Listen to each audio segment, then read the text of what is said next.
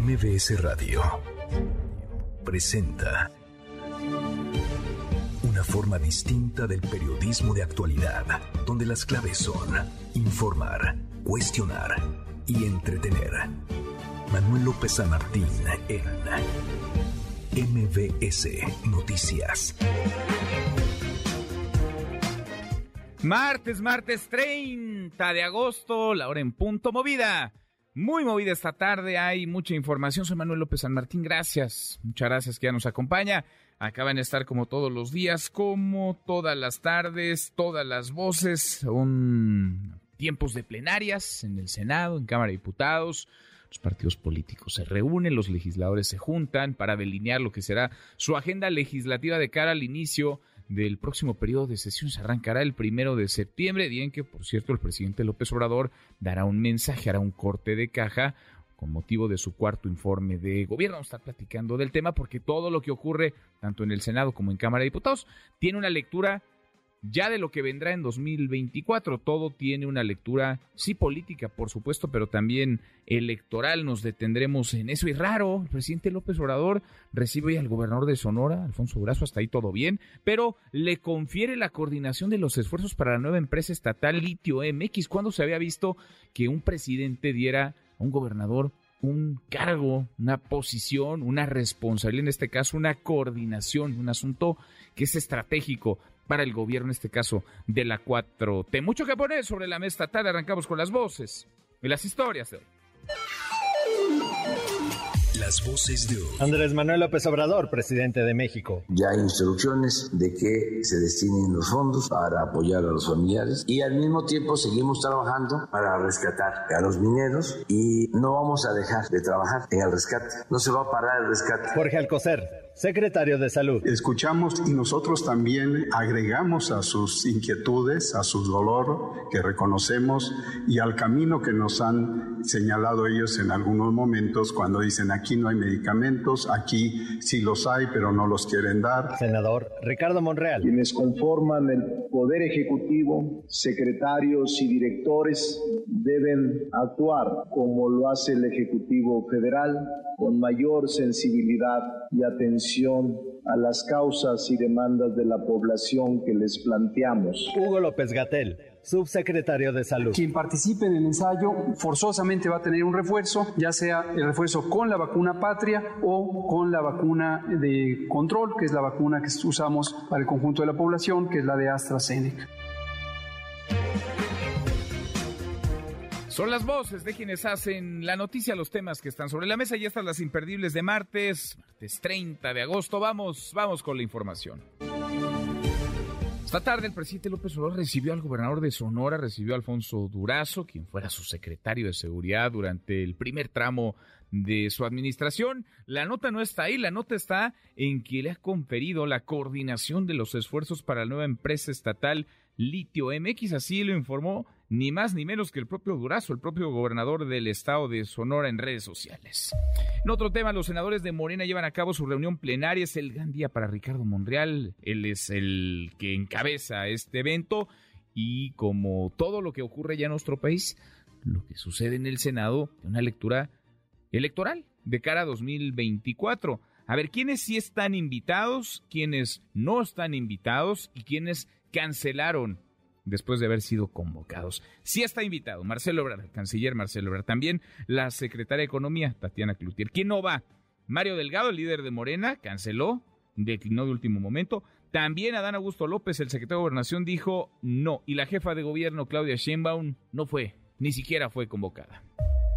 Mientras tanto, PAN, PRI y PRD refrendan su alianza en San Lázaro. Diputados de los tres partidos llevan a cabo una reunión plenaria conjunta en la que están ratificando la coalición Va por México, así como el bloqueo a las reformas que vengan del presidente. A propósito, el presidente dijo que respetará la decisión que tome la Corte sobre la prisión preventiva oficiosa. Los ministros van a debatir el tema la próxima semana, el próximo 5 de septiembre. La voz del presidente esta mañana. Y si la Corte resuelve de que ya no va a haber esta prisión preventiva y que van a poder salir como entran los delincuentes, yo respeto la decisión, pero no quiero ser cómplice, no quiero que el día de mañana aquí ustedes me digan, oiga, ¿y por qué salió de la cárcel este delincuente de cuello blanco, voy a tener que repetir, pues no fuimos nosotros, fue el juez, fue el Poder Judicial. Lo que dice el presidente López Obrador en este jaloneo que mantiene con el Poder Judicial, a ver para dónde se decantan las cosas, a ver para qué lado de la balanza se inclinan. Los ministros de la Corte van a entrarle a este tema que es muy polémico la próxima semana. Ojalá habláramos también del papel de los jueces, de los juzgadores, unos buenos, comprometidos, otros no tanto. El Poder Judicial, que hasta ahora ha sido el más opaco de todos los poderes, mucho más transparentes, forzados, sí, pero transparentes, el legislativo y el Ejecutivo. También en la mañana el presidente anunció que se indemnizará a las familias de los 10 mineros atrapados en Sabinas, Coahuila, pero también van a continuar los trabajos de rescate. Ha pasado prácticamente un mes de que se inundó el Pinabete, de que se vino abajo esta mina, estos pozos. A 60 metros de profundidad están los cuerpos, porque ya no hay esperanza de otra cosa. Los cuerpos, los restos de 10 mineros. Y ahora el asunto es ¿Cuándo podrán llegar a ellos? ¿En qué tiempo y con qué celeridad podrán extraer sus restos? La voz del presidente. Ya se tiene un acuerdo con los familiares. Nada más creo que hoy se va a tener una reunión para suscribir un documento. Vamos nosotros a responsabilizarnos para pagar las indemnizaciones, no solo lo convencional, sino más por la situación, no solo de agravio por perder a sus familiares, que es muy triste, sino también por la situación de pobreza en que vive la gente. Pues sí una, una tragedia que tendría que venir acompañada de consecuencias, de sanciones y por lo pronto de explicaciones. ¿Quién es el dueño de la mina? ¿Operaba o no esa mina? Ya sabemos la respuesta, usted y yo, bajo regla, estaba dentro de la norma. Y si no, como todo apunta, ¿quién es la autoridad responsable de sancionar, de castigar o de evitar que esa mina, que operaba en los límites de la legalidad y la ilegalidad, estuviera funcionando de qué tamaño va a ser el castigo, la consecuencia, si es que la hay, para los responsables, por acción, claro, pero también por omisión. Ya hay fecha, en otro asunto, ya hay fecha para la llegada de 10 millones de vacunas por parte del mecanismo COVAX. El primer embarque de 3.9 millones de dosis se espera entre el 12 y el 16 de septiembre. El resto llegaría en dos entregas, así se informó esta mañana en los martes, el martes de salud de la mañanera. Y una vez de Hugo López Gatel le encanta pelearse con medio mundo, él siempre trae sus propios datos. El subsecretario de Salud rechazó las cifras del INEGI que reportó un exceso de mortalidad de 758.826 personas durante la pandemia. Si las cifras no son las que le gustan a López Gatel, entonces peor para las cifras. Él trae, él trae sus propios datos, él ve su propia realidad desde que empezó la vacunación COVID, empezó a reducirse no solamente la mortalidad causada por COVID, sino en general empezó también la normalización de actividades en el sector salud y en la vida pública en general, y empezó con ello a reducirse el impacto de la epidemia en todas las causas de muerte. Bueno, y hablando del INEGI, hoy se dan a conocer cifras de horror, cifras de terror sobre las agresiones a mujeres. Siete de cada diez mexicanas han sufrido algún tipo de violencia durante su vida. El Estado de México es el primer lugar con 78.7% de mujeres agredidas. Le sigue la Ciudad de México con 76.2% y Querétaro con el 75.2% y continúa el pleito por la compra fallida de Twitter. El empresario Elon Musk pide que se tome en cuenta una vieja denuncia de Peter Satro de que hasta enero pasado, el jefe de ciberseguridad, de que se habrían revelado supuestas fallas de seguridad en esa red social. Hasta aquí el resumen con lo más importante del día. Hay una discusión que está, una conversación pública que seguramente subirá de tono por las decisiones que ya anunció el presidente López Obrador y por la iniciativa que enviará al Congreso y que buscará que se aprueben, que se antoja muy complicada. Tiene que ver con la Guardia Nacional, tiene que ver con el papel de las Fuerzas Armadas en tareas de seguridad pública. No es nuevo el que el Ejército y la Marina estén en las calles, en buena medida tratando de contener a la violencia que se desborda, de la incapacidad de autoridades, sí, federal, pero también estatales y municipales que no han hecho lo que debían de hacer para garantizar la paz en sus territorios, en sus ciudades, en sus estados, pero una de las promesas de campaña del presidente López Obrador fue regresar a las Fuerzas Armadas a los cuarteles y fue construir, dar forma a un cuerpo de seguridad de carácter civil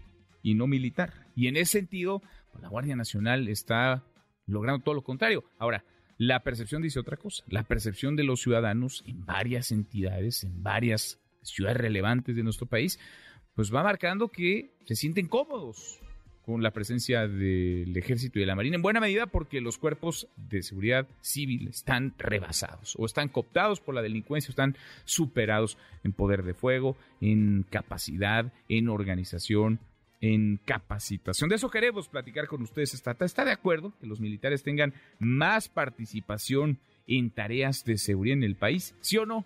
Opina arroba MBC Noticias, nuestro WhatsApp 5524 99125. Viene el teléfono en cabina 5166 1025. Hoy sale en la encuesta del Universal que el 80% de la población, lo que ya dimos a conocer aquí de la encuesta del INEGI, está de acuerdo en que la Guardia Nacional dependa de la Secretaría de la Defensa. 80%. Y eso no lo quieren tomar en cuenta los legisladores ni los expertos porque pues ellos tienen una visión distinta. Nosotros tenemos la obligación de decir qué es lo que conviene. ¿Le pediría entonces a los, a los legisladores que revisaran esa encuesta? No, esos eh, ya tienen información, o sea, pasado mañana voy a enviar la iniciativa porque quiero cumplir. Palabras del presidente López Obrador esta mañana, a propósito de una encuesta que se publica en la primera plana del diario Universal, pregunta de Irving Pineda, nuestro compañero de Fuerza Informativa Azteca que cubre las mañaneras del presidente desde el inicio del sexenio. 80%, la mayoría de los mexicanos respalda el uso de las Fuerzas Armadas contra la inseguridad pública. Esta medición, esta encuesta que, insisto, eh, se publica, una encuesta muy ilustrativa que levantó Buendía y Márquez para el Universal. Le agradezco mucho a Jorge Buendía estos minutos, director de esta casa encuestadora. Jorge, qué gusto, ¿cómo te va? ¿Cómo te va, Manuel? Muy buenas tardes, buenas tardes a tu audiencia, qué gusto. Igualmente, muy, muy buenas tardes. ¿Está a favor o en contra de una mayor participación de los militares en la lucha contra el crimen organizado? 80% muy a favor o algo a favor, Jorge. ¿Qué, qué dato, no? Qué contundente dato. Eh, sí, y creo que es reflejo de básicamente el buen posicionamiento que tiene en la opinión pública la imagen de los militares. Eh, eh, en todas las encuestas que hablas de confianza de instituciones, confianza hacia el gobierno, etcétera, incluso algunas de INEGI que ha hecho, como tú bien mencionabas, el ejército es una de las instituciones que tiene mayor o que despierta mayor confianza entre la población. Y esto se refleja, pues naturalmente, cuando les preguntamos sobre la participación del ejército en diversas áreas, y en especial en la lucha contra el crimen organizado, porque este es un área donde realmente tenemos un déficit como país. Entonces, pues, eh, para ponerlo en este sentido, de manera muy simple, se junta la oferta con la demanda, ¿no? Tienes al ejército que está bien posicionado, al cual se ofrece como solución, y tienes un problema muy grave que la gente demanda su solución, ¿no? Entonces, lo que está detrás de esta respuesta de la ciudadanía es, por un lado, pues la percepción de que las cosas están muy mal y que hay que tomar medidas eh, pues, drásticas en este sentido. Y la segunda es que el ejército nos aparece siempre en, en, la cima, digamos, de la confianza ciudadana, sobre todo cuando lo contrastamos con la imagen que hay de otros cuerpos de seguridad. Tradicionalmente en las encuestas quienes acaban con, eh, digamos, las evaluaciones más negativas son las policías locales, ¿no? La policía municipal, la policía estatal. Las fuerzas federales incluyendo en su momento a la Policía Federal y obviamente a las Fuerzas Armadas, siempre les va mejor que a lo local. ¿no? Entonces, eso es lo que estamos viendo hoy día, lo que está detrás de la, eh, de la aprobación, digamos, a que los militares tengan una mayor participación en la lucha contra el crimen y, organizado. Y me imagino, Jorge, que si centramos esta medición en ciudades que han sido azotadas por la violencia, por la criminalidad en las últimas semanas, pienso en Tijuana, en Ciudad Juárez, en Irapuato, en eh, Silao, en Zapopan, pues eh, se dispararía más todavía, ¿no? La, digamos, la percepción de que los militares o los marinos son necesarios en, tareas de seguridad. Ahora uno pensaría, bueno, claro, hay un desgaste de los cuerpos civiles que no han podido dar respuesta a la, a la inseguridad, al clima de violencia en, en, el país. Pienso en policías municipales, policías estatales, pero la realidad es que también, pues el ejército tiene ya más de una década en tareas de seguridad pública y sigue manteniendo una, pues una buena imagen, una buena reputación entre los mexicanos. Eh, así es. Eh, creo que aquí eh, una de las cosas a tener presente es que no se ha logrado construir una fuerza civil encargada del combate a la inseguridad que haya tenido arraigo y que la gente evalúe como exitosa, ¿no? Entonces, realmente pues no hay una alternativa, como tú señalabas, pues la alternativa muchas veces es, eh, es la marina, ¿no? Mm. No, que, a final de cuentas pues es parte, digamos, del, del mismo núcleo de las Fuerzas Armadas. Entonces, este es, digamos, eh, la, una, uno de los problemas principales. Y la otra es que, pues la gente quiere solución a este problema central. O sea, es que ese no es un problema únicamente del gobierno, es un problema del Estado mexicano. No, no, no llevamos ya, pues ya muchos años donde eh, la tarea elemental del Estado, que es la de proporcionar seguridad a los ciudadanos, pues no se está cumpliendo. Tenemos niveles altísimos de, de violencia, de homicidios. Yo recuerdo cuando iniciaba el combate a la inseguridad en la época de Calderón, que una discusión académica era de que en un país donde hay más de mil muertes, pues ya se le puede clasificar como que es un país que está en guerra civil. Bueno, hace mucho que cruzamos ese umbral de las mil muertes, ¿no? Eh, y seguimos en este problema. Y lo llamativo, como bien lo destacas, es que eh, a sentido contrario de lo que muchos pensábamos, de que el usar al ejército contra el crimen organizado, contra el narcotráfico y en particular, si no se veían resultados, se podía desgastar la imagen del ejército. Esta se ha mantenido relativamente estable. Eh, yo te diría que las mediciones más críticas nunca baja la confianza ciudadana del 70%, ¿no? Y muchas veces está por encima del 80%. Entonces, el ejército ha sido hasta cierto punto impermeable, digamos, a, pues, a estas terribles cifras de inseguridad que hay en el país e incluso eh, eh, pues lo que ha salido en los últimos días sobre la participación de algunos militares en el tema de Ayotzinapa, eh, si bien la encuesta no es posterior a eso, sino de manera simultánea, pues todavía no, no se ve un efecto y probablemente no lo vayamos a ver. Sin duda, interesantísima la, la encuesta, el momento también en el que se da, vaya, el presidente la retomó hoy por la, hoy por la mañana. Tenía mucho que no agarraba un diario, más el Universal, que ha sido crítico del gobierno del presidente, para ponerlo, digamos, de ejemplo de algo que estaría, ¿cómo lo ves, Jorge? Reforzando lo que el propio presidente está eh, planteando en este sentido, digamos, eh, parecería que ha leído bien a la opinión pública y que lo que propone, lo que pone sobre la mesa, le hace sentido a la mayoría de la población y podrá perder la discusión, la votación legislativa, pero la conversión ante la opinión pública, esa la trae ganada el presidente en este terreno, Jorge? Eh, pues sí, y digo, yo creo que todos los gobernantes siempre usan eh, de manera estratégica la opinión pública, ¿no? Cuando eh, son pocos los que te diría que, que gobiernan, digamos, que sus decisiones las toma la opinión pública, lo que dicen las encuestas. También, pues, gozan de un grado de autonomía importante y cuando sus medidas o lo que quieren implementar resultan populares, pues eh, eh, utilizan, digamos, de argumento, de recurso a lo que la gente está demandando en términos generales.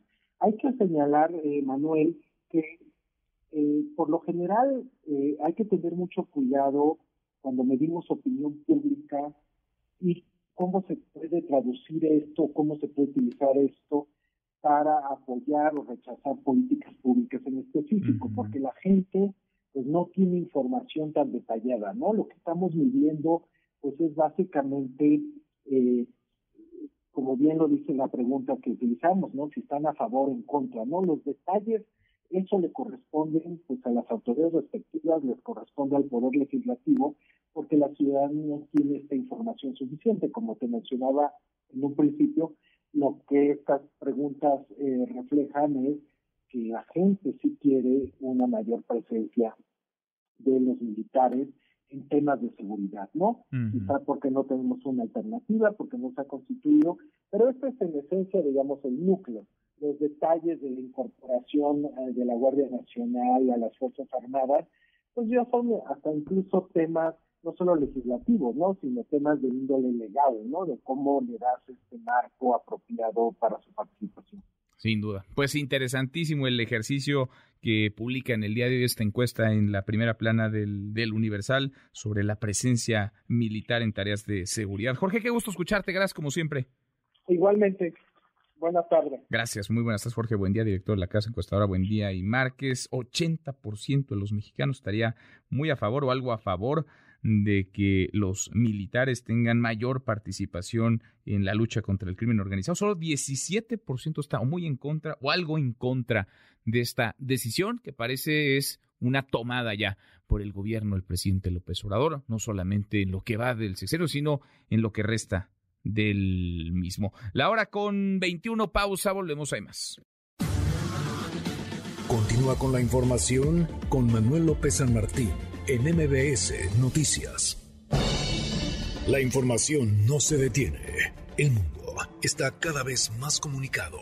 En MBS tenemos lo más relevante de los acontecimientos nacionales e internacionales.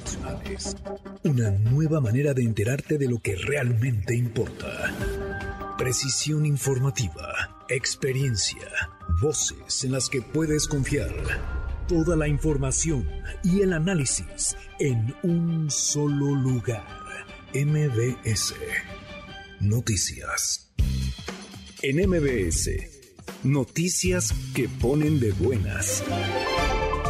El director general del Instituto Mexicano del Seguro Social, Zoé Robledo, informó que el programa IMSS Bienestar evolucionó a un órgano público descentralizado, con lo que tendrá más capacidades para levantar el sistema de salud en el país. Precisó que luego de varios meses de trabajo con diversas secretarías del gobierno federal y la Consejería Jurídica, este 31 de agosto se publicará el decreto para la creación de IMSS Bienestar como una institución pública no sectorizada, con patrimonio propio, autonomía técnica e infraestructura, equipamiento y profesionales técnicos y auxiliares de la salud del más alto nivel.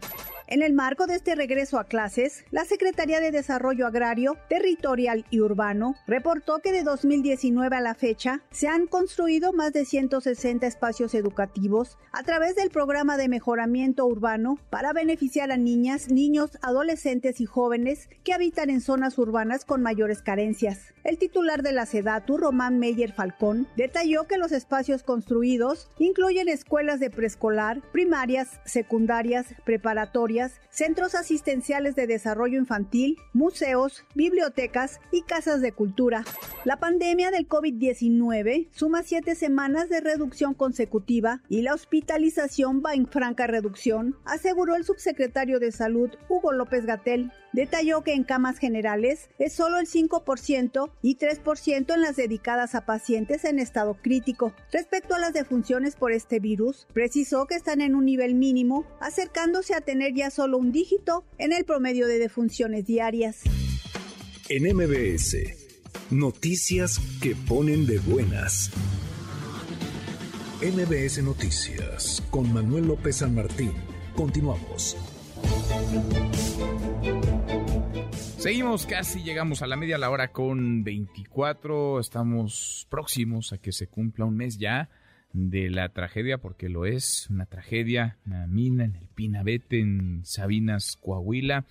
Diez mineros se quedaron ahí atrapados. Los esfuerzos de rescate, las labores de emergencia no pararon al inicio, no se han detenido hasta ahora, pero no han dado resultados. La esperanza ya se desvaneció. Muy difícilmente se podrá rescatar a los mineros con vida y muy difícilmente también se podrá llegar al fondo de este también en el corto plazo y se podrán localizar sus restos, sacar sus cuerpos y entregárselos a sus seres queridos, a sus familias. Camelia Muñoz, Camelia, ¿cómo estás? Buenas tardes.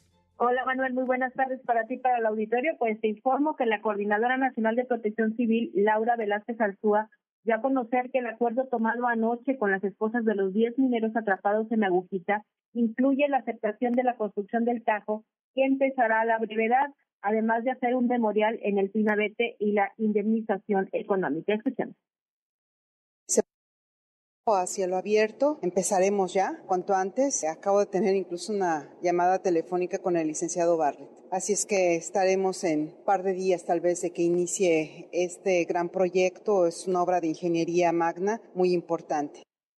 Bueno, te menciono que este acuerdo incluye levantar este memorial del cual, bueno, las eh, esposas de los mineros están eh, determinando algunas características que consideran deben incluirse así como también, bueno, pues se habló de la indemnización económica.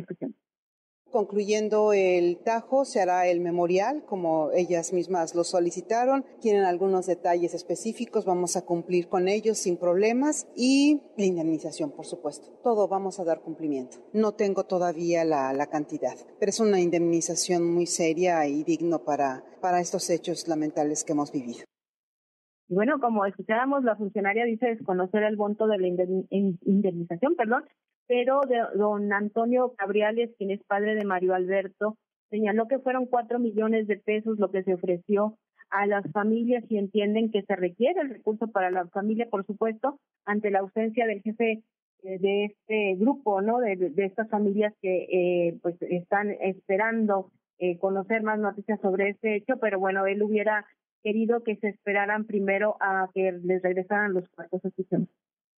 Era primero el rescate y después se hacen averiguaciones, pero pues son cuatro millones. Le dijo, pues de aquí soy, acabo pues, de mi sangre, a mi marido. Ah, de todo modo ya está muerto. ¿Para qué no quiere? en el lugar por 26 días a la espera de eh, tener noticias primero del rescate de su hijo y posteriormente pues del cuerpo, ¿no? Y lamentó que eh, se hayan tomado estas decisiones especialmente. Sí, me no, no, pues cada quien conoce a su familia, la nuera y... ¿Sus demás hijos qué le han dicho? No, no, pues ellas doblaban las manos, no se me estaban diciendo, no, no se puede hacer nada, ya ellos ya firmaron. Y nosotros que somos, somos padres humanos, y es la sangre de nosotros. Bueno, Manuel, te doy a conocer finalmente que la Coordinadora Nacional de Protección Civil eh, señaló que antes del fin de semana estaría llegando la maquinaria para iniciar el tajo y del cual tardarían seis meses en llegar a las galeras donde esperan hayan quedado los trabajadores de este pozo minero. Es la información. Bueno, seis meses, eso es lo que estiman, es lo que calculan, no han sido hasta ahora certeros en estas estimaciones. A ver si ahora, a ver si ahora sí. Gracias, Camelia. Muy buenas tardes. Muy buenas tardes. Como olvidar que la propia titular de Protección Civil, Laura Velázquez, hablaba durante la semana del derrumbe de que sería cuestión de días, si no es que de horas, que podrían rescatar a los mineros. ¿Se acuerda? Durante aquella semana, la primera del derrumbe, de la inundación, dijo que entre miércoles y jueves estarían llegando a los 10 mineros atrapados. Bueno, ha pasado prácticamente un mes. ¿No habrá? Consecuencias para esa ligereza, la ligereza con la que se alimentó la esperanza, la ligereza con la que se habló y la ligereza con la que se han conducido estos trabajos, porque la propia titular de Protección Civil se negó a pedir ayuda internacional. Se negó incluso a recibirla cuando se ofreció ayuda internacional para llegar a los mineros. Ya después de varios días, después de un par de semanas, entonces fueron en búsqueda de respaldo internacional, de apoyos en Alemania, en Estados Unidos para dar con los mineros. ¿Qué tanto se le puede creer a su palabra? ¿Qué tanto se puede confiar en lo que dice Rocío Méndez más de los mineros de esta tragedia y la indemnización que el presidente López Obrador asegura habrá para sus familias? Parte de la mañanera, Rocío, ¿cómo estás? Buenas tardes. Buenas tardes, Manuel. Aquí en Palacio Nacional el presidente Andrés Manuel López Obrador enfatizó que su administración seguirá haciendo todo lo que sea necesario para rescatar a los 10 mineros que siguen atrapados en Pinarete. Vamos a escucharlo En el tema de los mineros de Sabinas, Coahuila, ¿habrá ahí un memorial? Sí, pero primero estamos haciendo todo el trabajo para rescatarlos. Ya se tiene un acuerdo con los familiares, se va a tener una reunión para suscribir un documento. Vamos a pagar las indemnizaciones más por la situación no solo de agravio por perder a sus familiares, sino también por la situación de pobreza en que vive la gente. Ya hay instrucciones de que se destinen los fondos y al mismo tiempo seguimos trabajando para rescatar a los mineros. No vamos a dejar de trabajar. Seguimos extrayendo agua de los pozos cuando rescatemos a los mineros, entonces ya hablaríamos del memorial. ¿Permanecerá al frente de este rescate Laura Velázquez? Sí, va a estar ahí permanentemente atendiendo esto. Es para nosotros prioritario. Y con respecto a este otro factor de la indemnización, la que tendría que ofrecer la empresa que contrató a estos trabajadores, el presidente López Obrador destacó que esto tendrá que llevar a cabo un proceso legal, es cuestión de un juicio y de su tiempo, pero él ha dado las instrucciones, como subrayó, de que se atienda de inmediato con respaldo federal a estas familias afectadas, Manuel. El reporte al momento. Bueno, entonces, indemnización habrá, eh, no, no se habla del monto, ¿verdad? Como tal, Rocío. No, no se habló del monto, por lo pronto esta mañana en Palacio Nacional desde aquí. Mm, bueno, pues pendientes entonces. Gracias, muchas gracias, Rocío. Buenas tardes. Muy buenas tardes. Y qué pena y qué tristeza. Esta tragedia, estamos hablando ya de indemnización por la muerte de 10 mineros. Se alimentó la esperanza y responsablemente se alimentó desde Protección Civil, desde quien tendría que salvaguardar, ¿eh? desde quien tendría que tener una responsabilidad para, en este caso, eh, proteger y después rescatar a los, a los mineros. Diez mineros siguen ahí, atrapados. Y la ligereza de las palabras, vaya, ofende, agrava, agravia. Y tendría que venir también la consecuencia jurídica y legal, que esto no se explica sin la negligencia, sin las omisiones de privados, sí, pero también de actores públicos, de autoridades, autoridades que o hicieron mal lo que debían de hacer o de plano no lo hicieron. Le agradezco mucho estos minutos a Ernesto Cabral, familiar de uno de los mineros atrapados en el Pinabete, allá en Sabinas, Coahuila. Gracias, Ernesto. Buenas tardes. Buenas tardes, eh, a la orden. Gracias por platicar con nosotros. ¿Qué les dicen a ustedes eh, las, las autoridades más allá de lo que alcanzamos a recoger por parte del gobierno, de las y los funcionarios de nivel federal? ¿Qué les dicen a ustedes las autoridades allá en el Pinabete, en Coahuila? Bueno, a nosotros ya no nos dijeron absolutamente nada. Eh, la directora de Protección Civil citó a las esposas, usó la estrategia, usó la estrategia, eh, esa estrategia junto a las puras esposas, a las, a, las eh, mujeres y, y habló con ellas y les ofreció pues una indemnización, rescatar los cuerpos, entregar los cuerpos eh, después del rescate y hacer un memorial para ellos en, en el lugar. Este, y pues ya la decisión fue de cada una de las, de las mujeres, la mayoría aceptó, eh, solamente tres de ellas no quisieron, pero se tuvieron que, ajustar a la mayoría y pues se optó porque se fueran por el tajo abierto. Tajo abierto, entonces es una decisión, digamos, eh, ya, ya tomada por las esposas. Entonces, son las esposas quienes toman esta decisión, digamos, de la mano de las, de las propias autoridades. Ahora, ¿qué tiempos? ¿Cuáles son los tiempos, los posibles tiempos, eh, Ernesto, para que el rescate de los restos de los cuerpos se dé? Estamos hablando de un año, dos años. Pasta de Conchos ha tardado 16 años y medio, así que no sabemos pero son cuatro millones de pesos eh, muy interesantes y más en estos tiempos de mucha escasez. Pues sí, pues sí. Ahora, ya no hay esperanza entonces, ya no hay, vaya, mucho que albergar como buena noticia o con optimismo de que, de que pueden llegar antes. Es decir, esta va a ser una tarea que va a demorar, porque se habló en un principio de días, de horas incluso, para llegar a los cuerpos. Eh, bajo el agua en algún momento estuvo por debajo de los 10 metros, de los 5 metros, luego volvió a subir y, y las tareas de rescate han sido imposibles, por lo menos imposibles para quienes están ahí. Bueno, bajó hasta un metro. Hasta un metro. Hasta un metro y fue cuando se le dijo, oiga, ya es tiempo de entrar, vamos a entrar.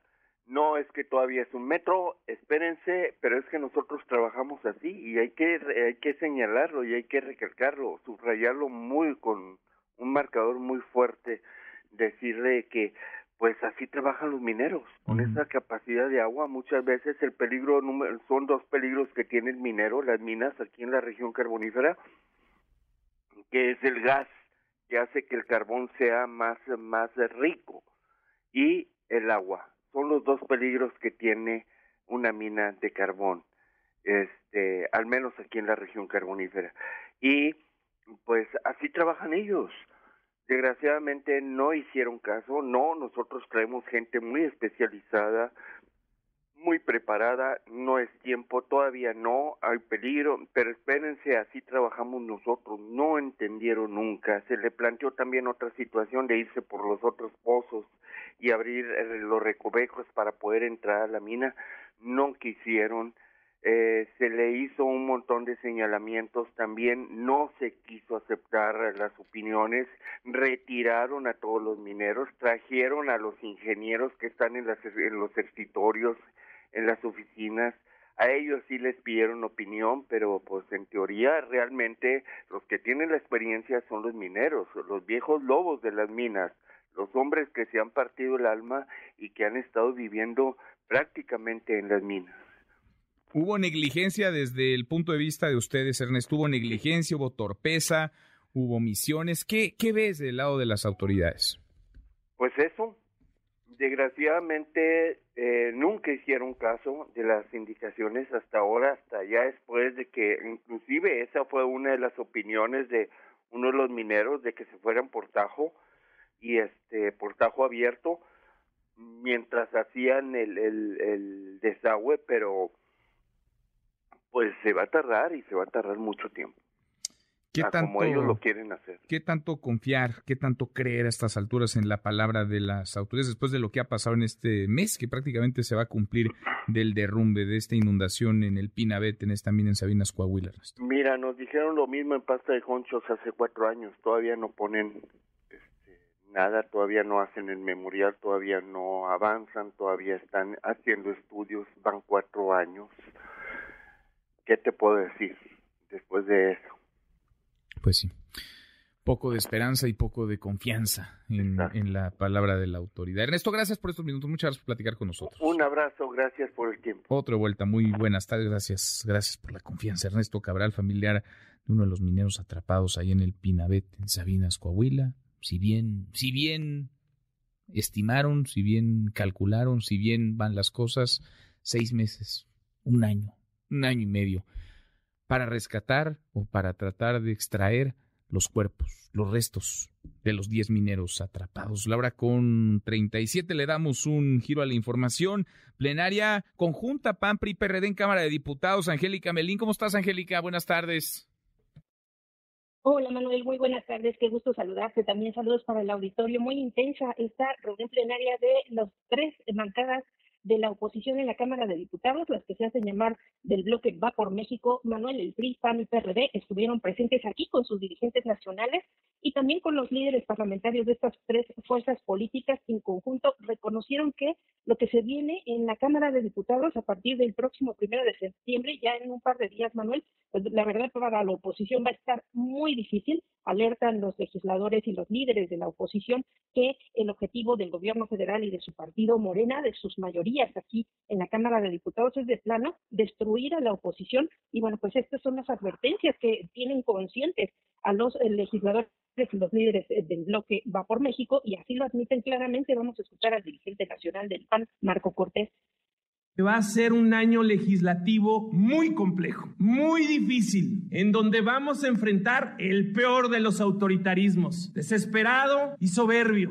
para imponer a quien pueda ser el siguiente presidente de México. Pero no, no les va a alcanzar. Y como no les va a alcanzar, van a enfurecer. Y es cuando la bestia herida es más peligrosa. Vienen tiempos difíciles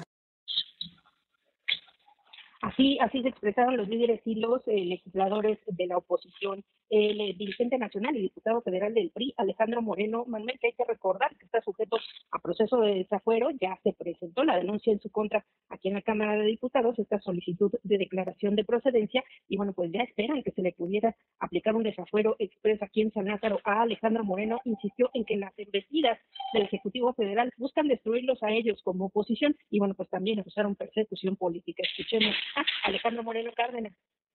La Cámara de Diputados será, tengan por seguro, el centro neurálgico de la embestida del gobierno federal contra la coalición Va por México. Aquí nada podrá transitar mientras nos quieran desaparecer y exterminar como bloque opositor. Por ello no podemos permitir la persecución política. Si tocan a uno, responderemos todos con acciones colectivas legislativas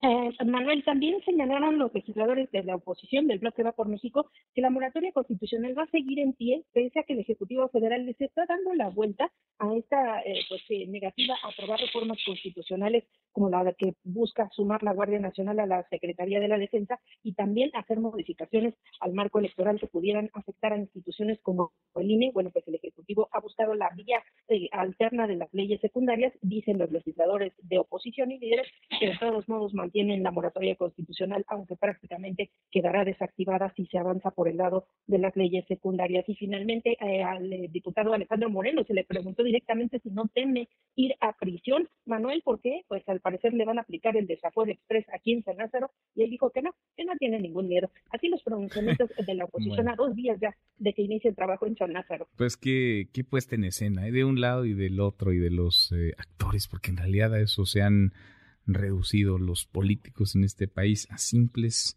actores, algunos muy chiquitos. Gracias, Angélica.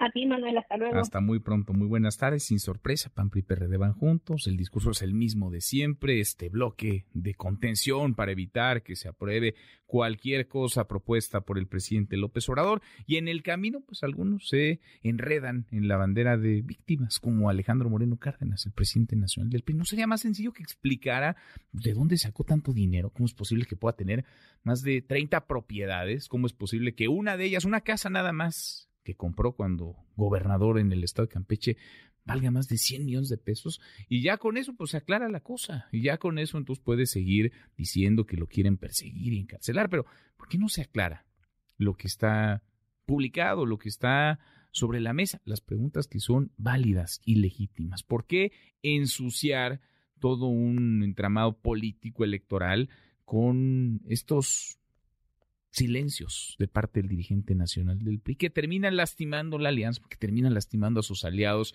terminan llevando a un callejón sin salida a las dirigencias del PAN y PRD que tienen que seguir cobijándolo, protegiéndolo, que tienen que seguir caminando de la mano con un dirigente partido que está severamente cuestionado. Bueno, eso en Cámara de Diputados, en el Senado también hay plenarias y la de Morena, híjole, da para toda una lectura política entre las presencias, las ausencias, las cancelaciones. Oscar Palacios, Oscar, ¿cómo te va? Buenas tardes.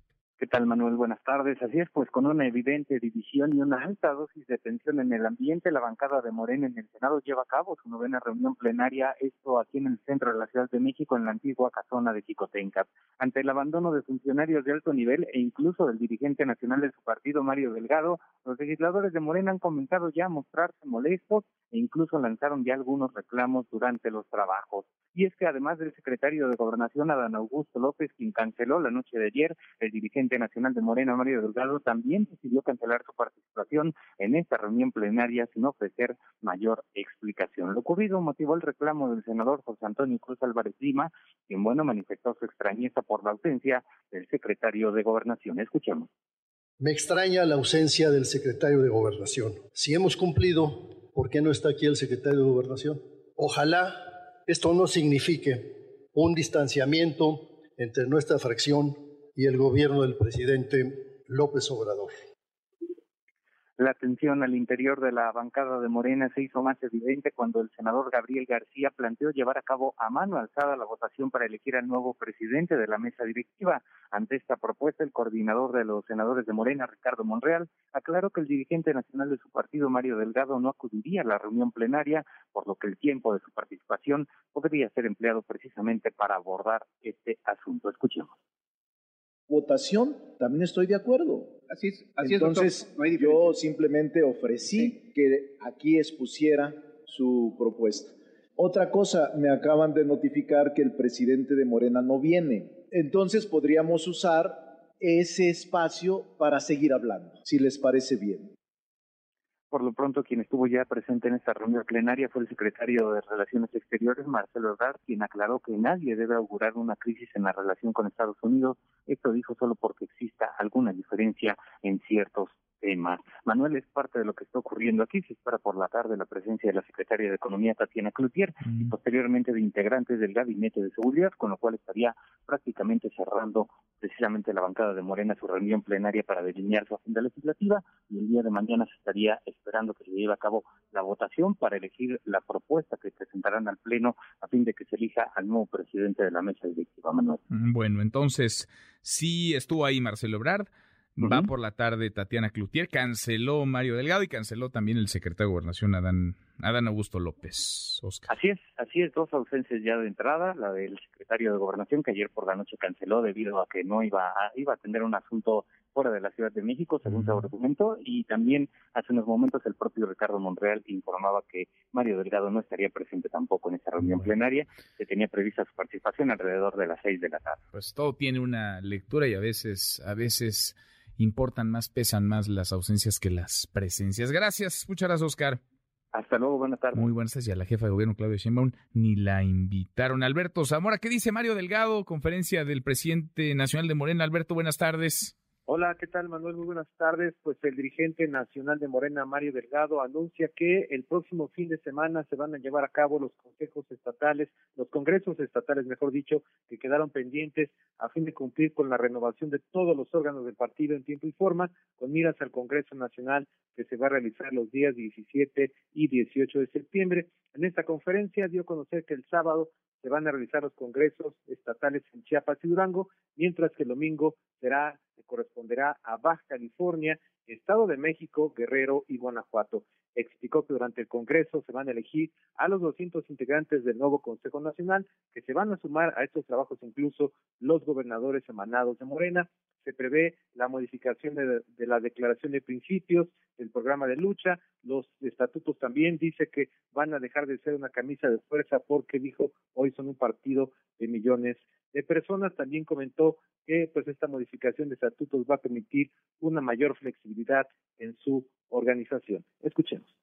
Y esto nos va a permitir ya prepararnos para el Congreso Nacional el 17 y 18 de septiembre, donde se renovará el Consejo Nacional. Acuérdense ustedes que el Congreso Nacional serán los 3.000 congresistas electos en el país, más eh, vamos a incorporar a congresistas por insaculación de acciones afirmativas y entre todas y todos se va a elegir al Consejo Nacional.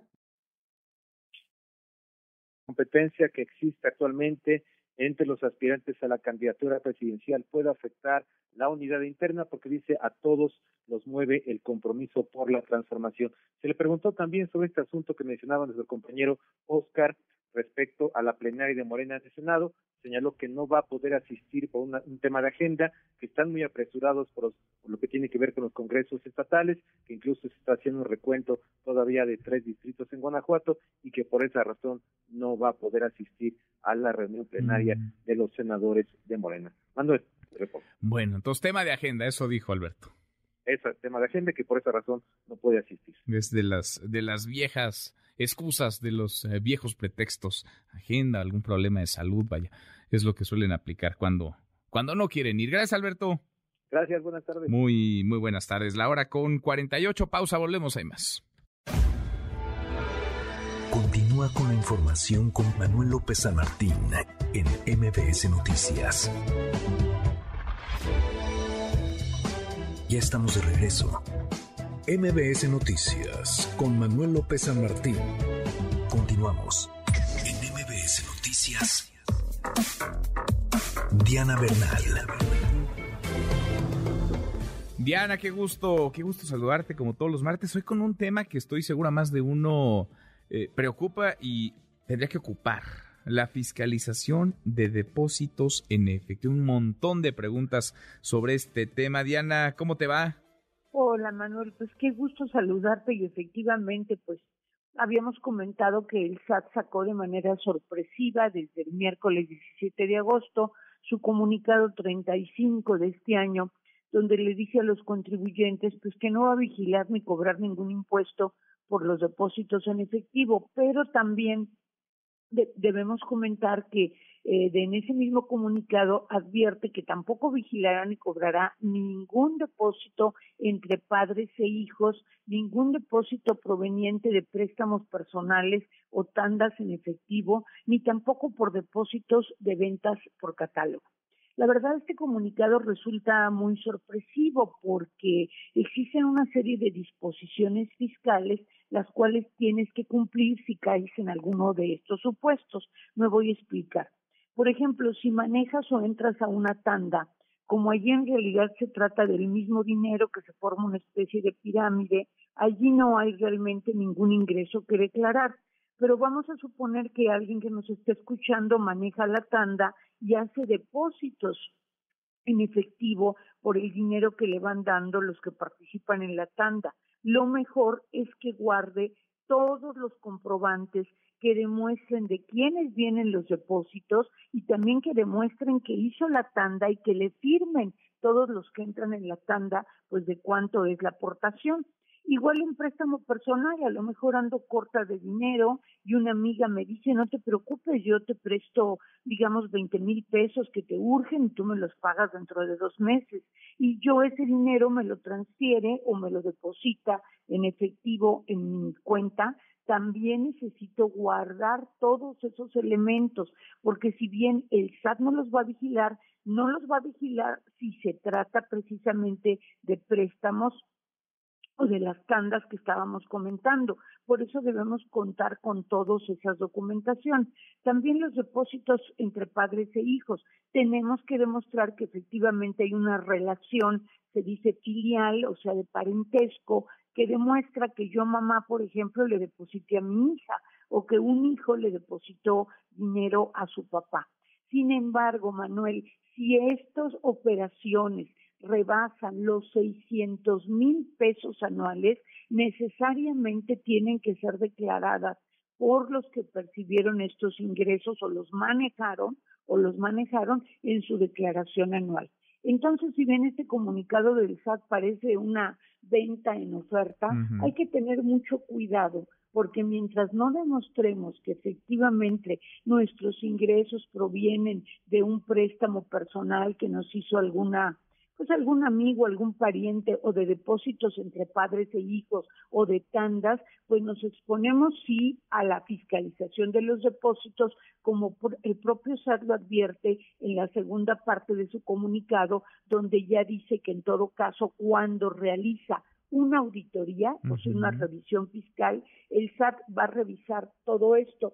Y finalmente, Manuel, las ventas por catálogo sí causan impuestos sobre la renta o sea, no hay ninguna disposición que exente a una persona porque está vendiendo por catálogo, qué sé yo, algún cosmético, algún eh, alimento, algún aceite esencial, algún elemento nutritivo que coadyuve a la salud de la persona. Esa persona, mi recomendación es que se inscriba en el régimen simplificado de confianza donde sus obligaciones fiscales son mínimas y su impuesto puede ser solo del 1% si no supera los famosos 600 mil pesos. Mira, interesantísimo. A ver, entonces, aclarando lo que mencionas y lo que el propio SAT eh, refería, todos aquellos depósitos que se realizan para gastos de padres a hijos o viceversa. Pagos por venta de catálogo, cosméticos, utensilios de cocina, del hogar, aceites esenciales, entre otros.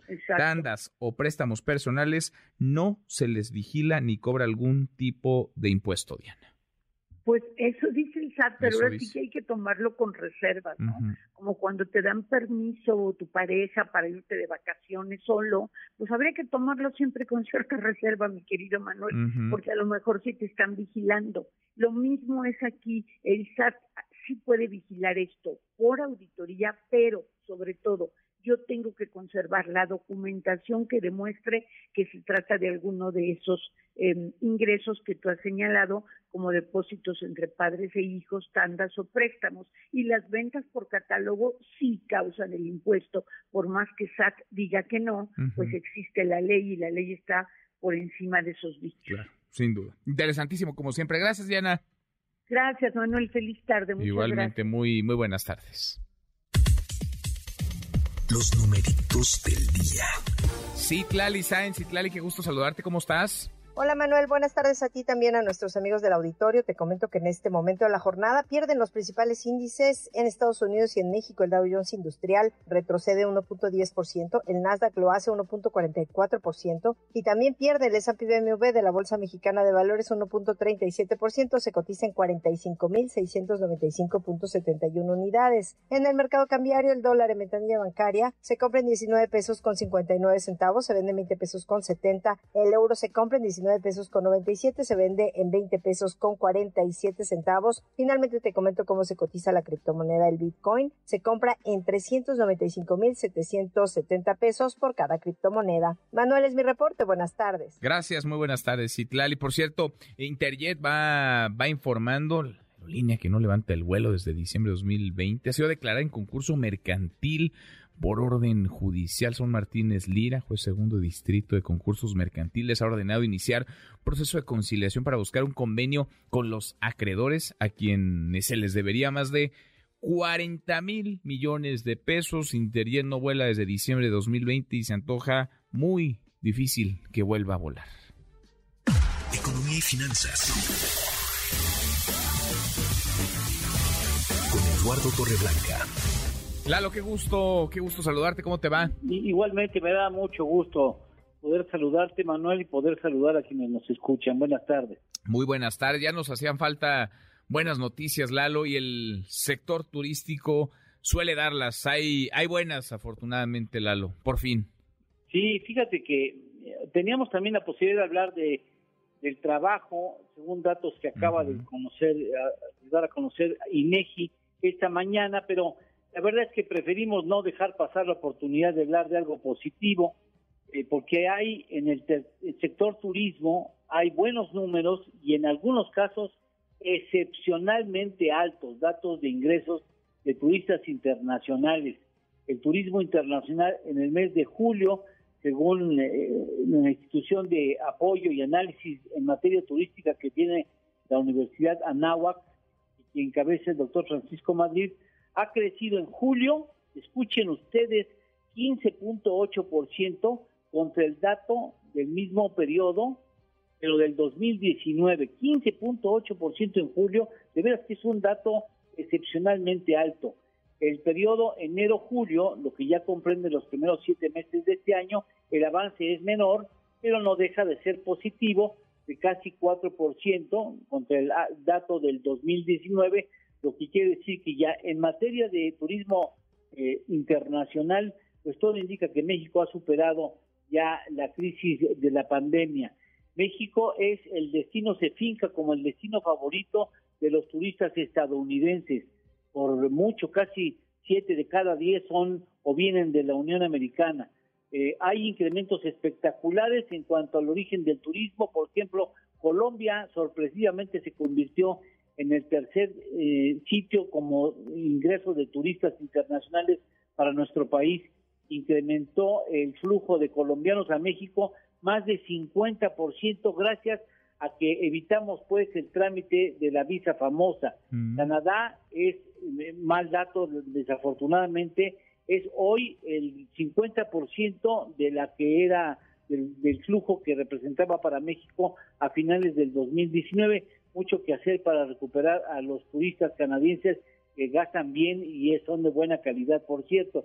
Colombia con incremento 50% mayor, como hemos dicho, el Reino Unido está ligeramente abajo de lo que era en el 2019, pero nos aporta medio millón de turistas en estos eh, primeros siete meses del 2022. Argentina y Brasil, que eran espacios importantes para nuestro turismo internacional, hoy se encuentran abajo del 50% de lo que fueron en 2019, fundamentalmente por la crisis económica que vive, la inestabilidad, cierta inestabilidad que vive Brasil y la crisis económica que vive eh, Argentina. Así es que eh, México ojalá se mantengan estos números porque resulta que Europa está ingresando ya a la promoción turística y esto podrá equilibrar algunas fuerzas que han podido obtener el turismo mexicano en, el ámbito internacional. somos un país muy, muy rico, tenemos todo y pese a que no hay promoción turística, ¿eh, Lalo? Están estos, estos datos que estás en lo del tren, que se, ha ido todo el dinero. A ver si no vamos a pagar muy fuerte la factura, ¿eh?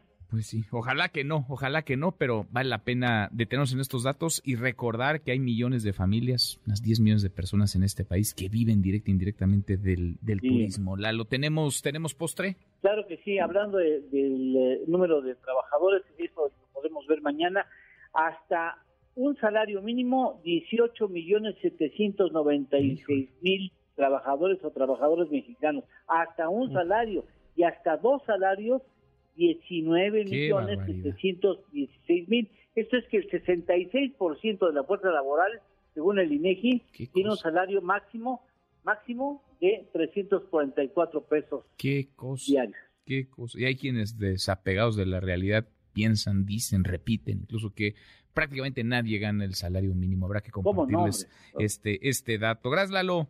Gracias a ti, Manuel. Gracias al público. Tenga buen provecho. Abrazo, muy, muy buenas tardes. Es Eduardo Torreblanca, la hora con tres. Como todas las tardes tenemos, claro que tenemos buenas noticias. Gracias, Manuel. Hoy es cumpleaños de Cameron Díaz. ¡Nah! ¿Qué noticia es esa? Empezamos otra vez. Oh, ya hace muchos años, Edison presentó el teléfono. ¡Nah! ¿Qué es eso? ¿Qué es eso? No, ¿qué clase de buena noticia es esa? Bueno, ahí le va la buena noticia. La energía del universo se está concentrando en este espacio a través del sonido. Los géneros musicales se han degenerado para transformarse en emociones que vibran en cada ser humano. MBS Radio lo invita al evento del año. EXA y la mejor se complacen en anunciar Multiverso Festival Musical. Las dos estaciones de radio más importantes de la Ciudad de México. EXA FM y la mejor FM.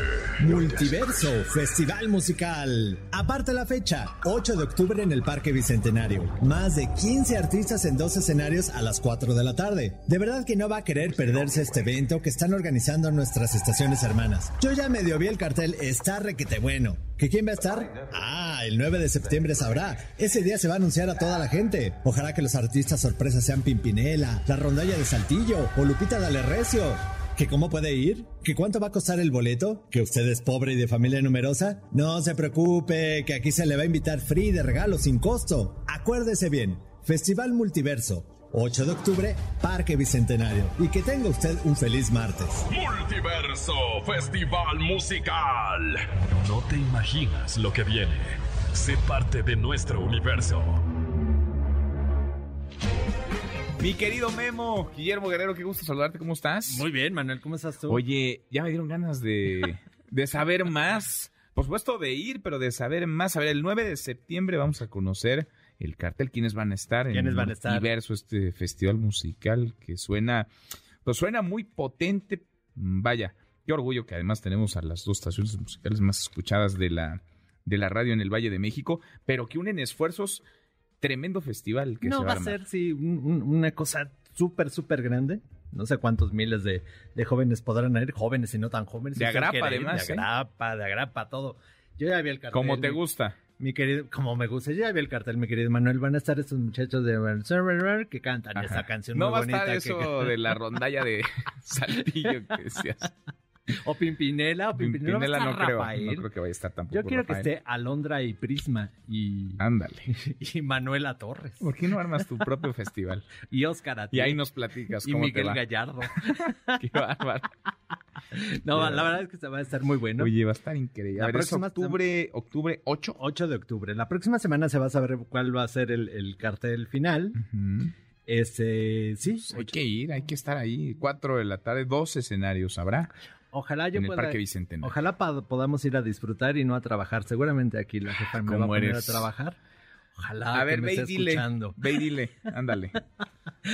ve y dile que no quieres ir a trabajar, que nomás quieres irte la pasar bien. Pues yo es lo que yo que quiero. no te la pasas bien trabajando, que te va a contestar. Este, me va a regañar ahorita que baje. Bueno, pues ya está. Vamos a ir eh, de aquí al 8 de octubre regalando muchos boletos, muchas entradas para este festival multiverso. Ese que va a estar buenísimo. Entonces pongan atención aquí a, nuestro programa y aquí les va, van a tener su entrada. Todavía no hay que hablar, todavía no hay que hacer nada, hay que esperarse. Hay que esperarse. Unos días más. Unos días más y ya les vamos Una semanita, ¿no? Una semanita, ¿no? De septiembre, que es viernes. ya que más, ya que falta, ya que falta. Sí, no, viernes de la próxima. Jueves o viernes, pero sí.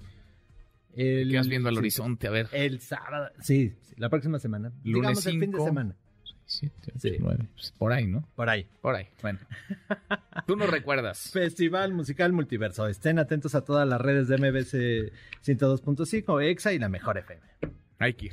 Hay que ir. Ahí estaremos. Gracias, Memo. Gracias, Manuel. Guillermo Guerrero, la con 7. Pausa, volvemos, hay más. Continúa con la información con Manuel López San Martín en MBS Noticias. Ya estamos de regreso. MBS Noticias con Manuel López San Martín. Continuamos. La hora con 12 minutos, martes 30 de agosto. Vamos a revisar las redes, cómo se mueven las cosas en Twitter.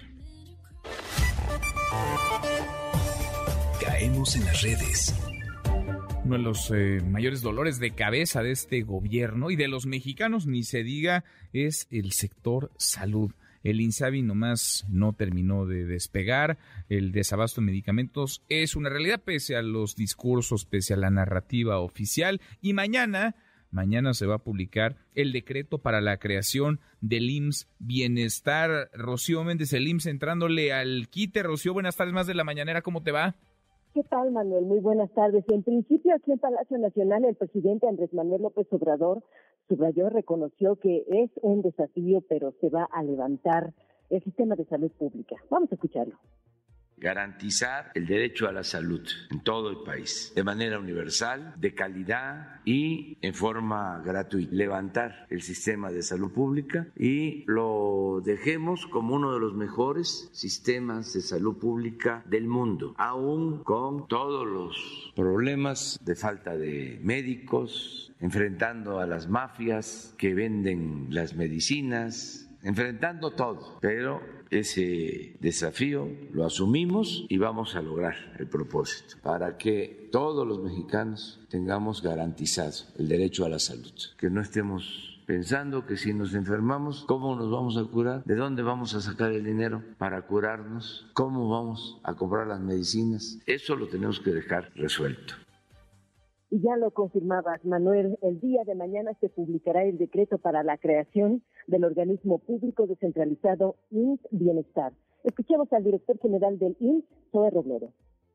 Estamos ya por publicar el decreto para la creación del organismo público descentralizado Bienestar, es decir, es la evolución del programa Bienestar ahora a un órgano público que podrá tener mucho más capacidades para levantar el sistema de salud, una institución pública no sectorizada, con patrimonio propio, autonomía técnica y lo más importante, que cuente con infraestructura, equipamiento y profesionales técnicos y auxiliares de la salud del más alto nivel para garantizar lo que estamos buscando, que la extensión sea en todo el país, sea cualitativa y cuantitativa, es decir, que tengamos estos mismos niveles de atención en términos de calidad, gratuidad y oportunidad.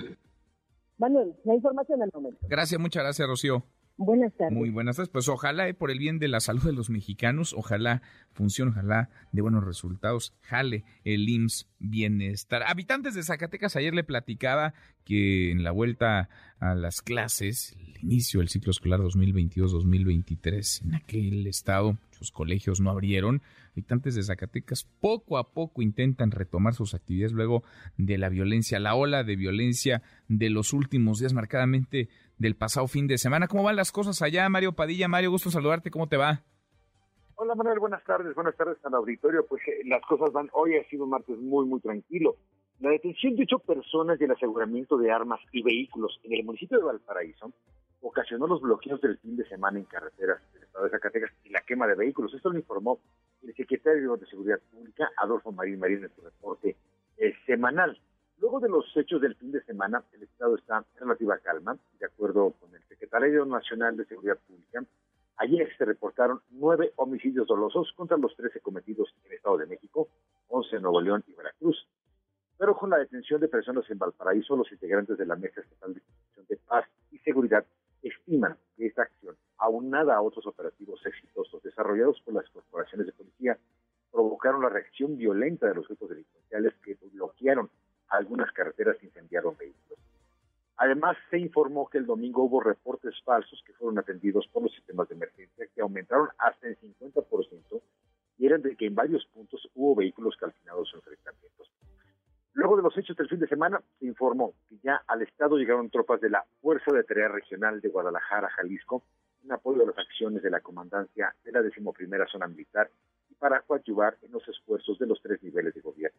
Además, se mantiene el operativo sellamiento para blindar las zonas limítrofes con al menos ocho estados y evitar la incursión de integrantes de los grupos delictivos. Es el reporte, Manuel. Bueno, pues así las cosas hoy una tensa calma, ojalá que se mantenga, ojalá, ojalá que no regrese la violencia que hemos eh, reportado de la que hemos informado en los últimos días, semanas, meses ahí en Zacatecas. Gracias, Mario. Saludos, buenas tardes. muy, muy buenas tardes, saludos. Hasta allá, por cierto, el presidente López Obrador anunció que visitará Zacatecas la próxima semana, va a encabezar allá una reunión de seguridad, parte de lo que dijo y tenemos un plan en Zacatecas especial por estos enfrentamientos que se están dando. Ya lleva tiempo, se han ido controlando poco a poco, han habido muchas detenciones en Zacatecas, no hay impunidad y yo voy a estar por allá. ¿Cuándo va? Vamos a estar, creo que en unos, la próxima semana. Vamos a hacer incluso en Zacatecas la reunión de seguridad, el día 9. 9. Viernes 9. Va el presidente entonces a Zacatecas el 9, el próximo 9 de septiembre. Tendencia el hashtag Día Internacional de las Víctimas de Desaparición Forzada. Familiares de desaparecidos han salido a las calles del país para exigir justicia, para exigir verdad por las víctimas de desaparición que son, por desgracia, decenas de miles. Nora Bucio, Nora, buenas tardes, ¿cómo estás? Nora, ahí nos escuchamos.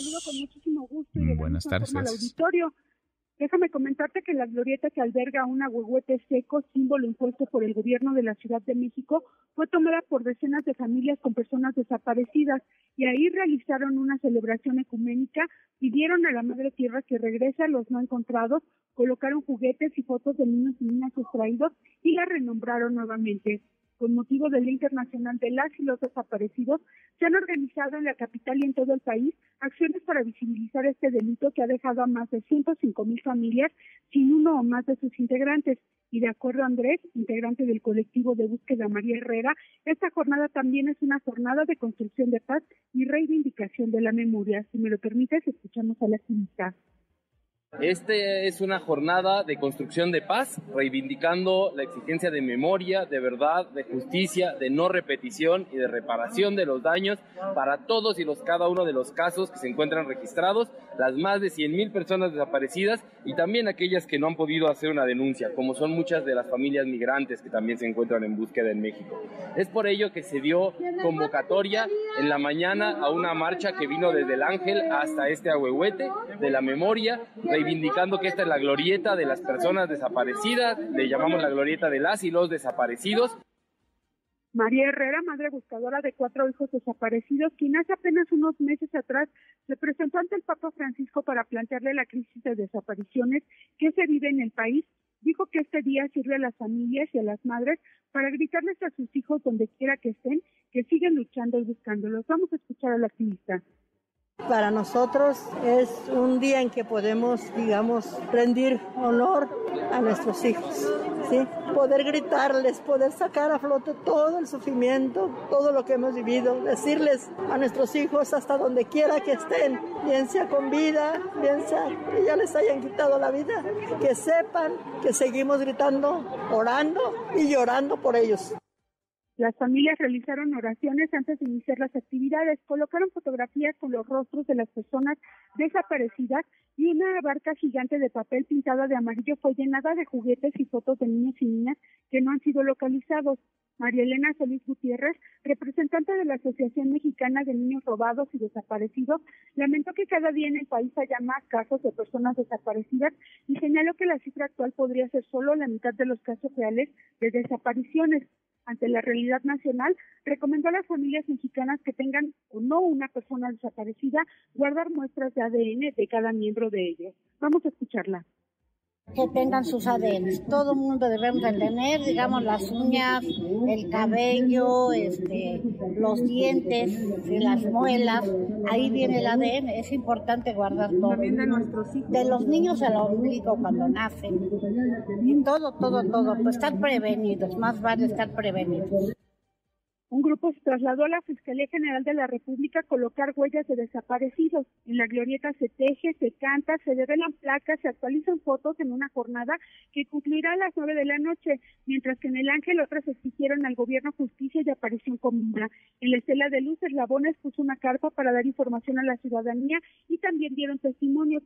Finalmente, Manuel, esta jornada no terminará al mediodía. Se van a reunir con jesuitas, quienes habrán de resguardar las fotografías de algunos de los desaparecidos del país y finalmente van a dar un mensaje alrededor de las 8 de la noche aquí en la Glorieta de las y los Desaparecidos para reivindicar esta fecha. Manuel, parte de las actividades que se realizan en la capital del país. Qué, qué, qué conmovedor siempre escuchar estos testimonios, estas voces y qué horror tener que pensar como piensan ya muchos por pues por si las dudas, tener el ADN por si se ofrece, por si se necesita, por si desaparecen a un ser querido. Gracias, Nora.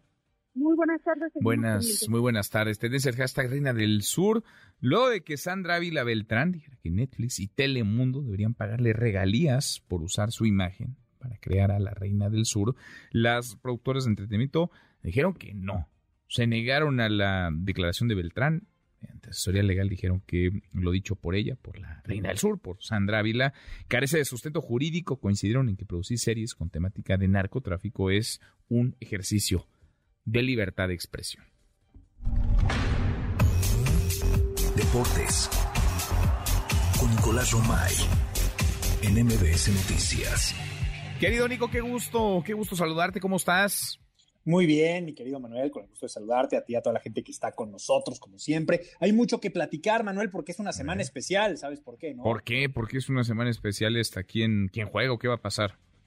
¿Es en serio, Manuel? A ver, platícame. Juega la selección. México juega contra quién juega? Juega la selección contra Paraguay el día de mañana. Ándale, ¿y qué? ¿Qué se juega? ¿O nomás es por entretenimiento? No, no bueno. Nomás por convivir. Nomás por convivir, no, es partido amistoso. Ajá. Entonces, a tu pregunta de qué se juega, pues no podemos decir que mucho, ¿no? Pero bueno, ah, bueno. un partido amistoso en donde los futbolistas creo que ellos sí se juegan mucho, ¿no?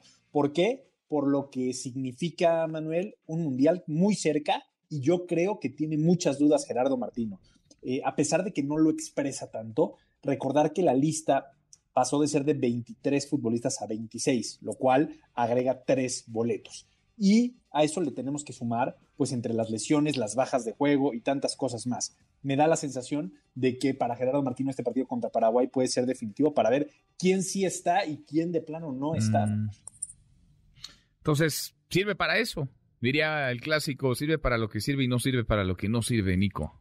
Justo así, justo así, por todo lo que significa y representa una Copa del Mundo, este penúltimo ensayo antes de, que salga la lista, porque recordar que todavía en septiembre hay una fecha FIFA en donde hay, creo que va a tener que aclarar sus cosas, porque recordar, Manuel, que no es fecha FIFA, entonces no hay futbolistas mexicanos que militan en Europa, solamente los de la liga local. Mm, bueno. Entonces, ¿vemos el juego contra Paraguay va al Mundial o no va al Mundial? Siempre hay que verlo. ¿Va Paraguay al Mundial, Nico, o no? Ah, no, siempre hay que ver los juegos. Ah, bueno. pues sí. Eso dices tú, pero luego es una pérdida de tiempo nada más, en fin. Mira, a ver, vamos a, revisar quiénes son los que creemos que pueden estar fijos, los 20 fijos, a ver si estás de acuerdo. A ver. Memo Ochoa, Alfredo Talavera, Jorge Sánchez, Héctor Moreno, Néstor Araujo, César Montes, Johan Vázquez, Arteaga, Jesús Gallardo, Edson Álvarez, Eric Gutiérrez, Héctor Herrera, Andrés Guardado, Charlie Rodríguez, Orbelín Pineda, Raúl Jiménez, Irving Lozano, Alexis Vega, Diego Laines y Henry Martín. Parece que esos 20 ya están seguros. Y los que van a pelear por un lugar, pues es desde Marcelo Flores, Funes Mori, Santi Jiménez, Rodolfo Pizarro, Alvarado, Antuna, Córdoba, Romo, Beltrán. O sea, realmente son muchos los que están peleando. En la portería, Acevedo, yo creo que está peleando por un lugar. Eh, va a ser muy interesante, de verdad, lo que, lo que se va a vivir en estas próximas semanas para saber con qué equipo vamos a estar en la Copa del Mundo. Bueno, pues ahí nos platicas, ¿no? ¿Cómo le va a México? O sea, no lo vas a ver. No, ¿para qué, Nico? Pues si te tenemos a ti, ¿para qué lo vemos? Ah, bueno, para que podamos dialogar, debatir, compartir ideas. Ah, qué bonito, me gusta ese espíritu. Entonces sí lo voy a ver. Gracias, Manuel, para que... Lo voy a ver y debatimos. Al otro día del juego debatimos. ¿eh? Muy bien, vamos a, vamos a debatir al otro día del partido, Nico. Oye, espectacular lo que se vivió en el US Open con Serena Williams, en una ovación brutal en su primer partido, por todo lo que significa, por todo lo que representa eh, Serena, que en una carta publicada eh, da indicios de que se retira después de este US Open. Entonces va, va a ser muy especial ¿no? para, para Serena Williams, porque es decir adiós a toda una vida de tenis. es increíble, pero decir adiós es de las cosas más complicadas en la vida y ahora imagínate cuando llevas tanto esfuerzo dedicado a esto. Toda una vida, literalmente, Nico. Sí. Toda la vida. Toda una vida. Los que no han tenido la oportunidad de ver la película de, las hermanas Williams, ah, qué buena que, veanla. Sí, pero es que nos hace entender perfectamente cómo desde muy chiquitas están metidas en esto. Tal cual, sí. Sí, sí, sí, una vida de sacrificios, de disciplina, de tenacidad. Vale, vale mucho la pena. Vale toda, toda una vida y ojalá que, que se pueda despedir a lo grande. Bueno. Entonces, México el miércoles, vemos el partido y debatimos. Debate aquí el jueves. Exactamente. Eso. Me gusta la idea. Nico, en un ratito más los escuchamos. A las 3 los esperamos, querido Manuel. Marca claro por MBS Radio en esta misma estación. Te mando un abrazo. Un abrazo grande, Nico, Nicolás Romay con los deportes pausantes. Una vuelta por el mundo de la mano de mi tocayo Manuel Marín y volvemos. Hay más. Internacional. El presidente de Colombia, Gustavo Petro, propuso realizar una conferencia con países de América Latina y el Caribe para evaluar las políticas antidrogas en la región. Colombia sigue siendo el principal productor de cocaína en el mundo, situación que el presidente prometió cambiar antes de terminar su administración, aunque bajo una nueva política antidrogas. Las fuerzas ucranianas y rusas pelean por el control de Yarson, ciudad aledaña a Crimea. La contraofensiva ucraniana busca retomar la región sur del país. Lograrlo, presidente Volodymyr Zelensky advirtió que se retomará Crimea, zona que fue arrebatada a Ucrania por los rusos en 2014. Ucrania está recuperando lo que es suyo. Recuperaremos las regiones de Kharkov, de Lugansk, de Donetsk, de Zaporilla, de Gerson, Crimea. Recuperaremos toda nuestra zona costera. Esto va a ocurrir. Estas regiones son nuestras. Continúa con la información con Manuel López San Martín en MBS Noticias. MBS Noticias con Manuel López San Martín. Continuamos. Mauricio Curi es sin duda un liderazgo de la sociedad civil, porque él no es militante de Acción Nacional, sin embargo, piensa, tiene los valores y las convicciones como las tenemos en Acción Nacional, y por supuesto que podría ser un gran abanderado de nuestro partido y de la sociedad que hoy ve que las cosas en México van de mal en peor. Palabras ayer del dirigente nacional del PAN, Marco Cortés. Marco Cortés destapando así al gobernador de Querétaro, Mauricio Curi, como aspirante a la candidatura presidencial en 2024. Le agradezco estos minutos al gobernador de Querétaro, Mauricio Curi. Gobernador, qué gusto, ¿cómo estás? Mi estimado Manuel, ¿cómo te va? Al contrario, el gusto es mío. Muchas gracias por la oportunidad de platicar contigo y con tu amplísima auditorio a la orden. Igualmente, muchas gracias por platicar con nosotros. Pues eh, destapado estás, eh, gobernador, aunque 2024 luce muy lejano, parece que estamos ya en esa, en esa contienda. ¿Cómo tomar estas palabras, las de Marco Cortés, el presidente de tu partido, el PAN? Oye, Manuel, yo de entrada, pues para mí pues, es un honor que estén pensando en un servidor, porque yo cuando me imaginé, ya siquiera tú dijeras presidente municipal, gobernador, senador, coordinador de la bancada, y ahora que, me puedan ver como una ficha para el 24, pues francamente sí se siente muy bonito. Sin embargo, eh, hay que tomarlo como es, es de plomo, yo creo que es un momento de los ciudadanos, es momento de estar en Querétaro y dedicarme 100% a Querétaro, aunque como siempre lo he dicho, nunca me he puesto un techo en, en mi vida y toda mi vida estuve en el sector empresarial, ahora que estoy en el sector público, pues tampoco lo voy a hacer, aunque entiendo perfectamente bien que mi único momento que debo estar ahorita toda mi concentración es Querétaro. Querétaro, que es un estado que suele ser, digamos, eh, tranquilo, que vende resultados. Y ahí decía también Mar Cortés, al final de cuentas, pues son tus resultados y esto trajo como gobernador lo que estaría, pues, eh, encaminándote a esta ruta. Es, es temprano, digamos, eh, para ti, digamos, pensar en 2024 y es temprano para tu gobierno porque tú llegaste al cargo arrasando en 2021 una contienda que estuvo lejos de ser una cerrada cuando Morena atropellaba a la oposición en prácticamente todo el país. En Querétaro ganaste tú por un amplio, por un amplio margen. ¿Cómo se ven las cosas desde tu estado, la realidad nacional, la realidad del país y la realidad electoral? Porque parece que todo está, digamos, ya, eh, digamos, enlodado, eh, por lo menos salpicado por la contienda política electoral, gobernador. Bueno, el reto del país es enorme. La verdad es que tenemos grandes retos y muchos desafíos en el país. En Querétaro también. Pero en Querétaro el año pasado demostramos que un PAN unido que acompañado por, por un ciudadano, candidato ciudadano, pues puede derrotar a puede derrotar a Morena y de una forma contundente como hicimos el año pasado. Lo que yo le he dicho mucho al partido, ya ves que yo no soy militante del partido, aunque soy un militante sin credencial, pues es que es momento de avisar a los ciudadanos que lo que pasó en el 2018 tiene que ser una lección para todos una lección para el PRI, porque también fueron muy frívolos y hubo muchos escándalos de corrupción, una lección para el PAN, porque también se alejó de los ciudadanos, llegaron divididos, llegamos divididos en el 18, y bueno, solamente ganamos tres, tres senadores del PAN, los demás entraron por, por primera minoría. Entonces, esta parte nos debe de decir que es un momento que tenemos un compromiso muy fuerte con el país, que México está dividido, está polarizado, está separado y que tenemos que hacer todo lo posible para unirlo y esto pues es esto es lo que tiene que vender los partidos políticos para ser competitivos. Un candidato que pueda unir que pueda sacar adelante una una candidatura competitiva sin ataques por supuesto buscando solamente la eh, las propuestas para el bien de para el bien del, del, país y creo que es lo que tiene que hacer el Partido Acción Nacional. Ahora, tú has sido un gobernador de, de, conciliación, incluso has hablado y te has reunido con el presidente López Obrador y has dicho, pues nos conviene que le vaya bien al presidente, pues si le va bien al presidente, le va bien a los, a los mexicanos. Es decir, cuando vemos una dinámica de choque, de crispación, de polarización, ¿tú a qué le apuestas? ¿A la, a la conciliación, a la unidad? ¿Cuál, cuál sería, digamos, el pues el camino a seguir en un país tan enfrentado en su sociedad y en su clase política, gobernador? No, yo siempre a construir, yo vengo de, para construir, destruir es muy fácil. Y con el señor presidente siempre he dicho, es mi presidente y quiero que le vaya muy bien. Podemos tener visiones diferentes de, gobierno, pero nunca le poder regatear en lo más mínimo la vocación social que tiene el presidente.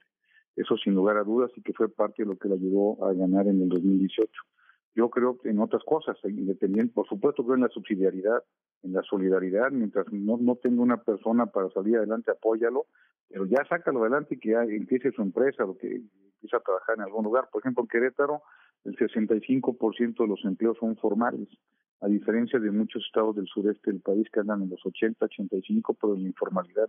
Y si eres formal y le apuestas a la empresa, es la mejor forma de bajar la pobreza porque tú de esta forma estás en un empleo formal, tienes un salario digno, tienes, tienes eh, una posibilidad de tener una vivienda y también seguridad social. Creo que eso es a lo que le tenemos que apostar los mexicanos. En un momento aparte, Manuel, que está eh, tenemos una gran oportunidad para levantar la mano y que Querétaro la está aprovechando.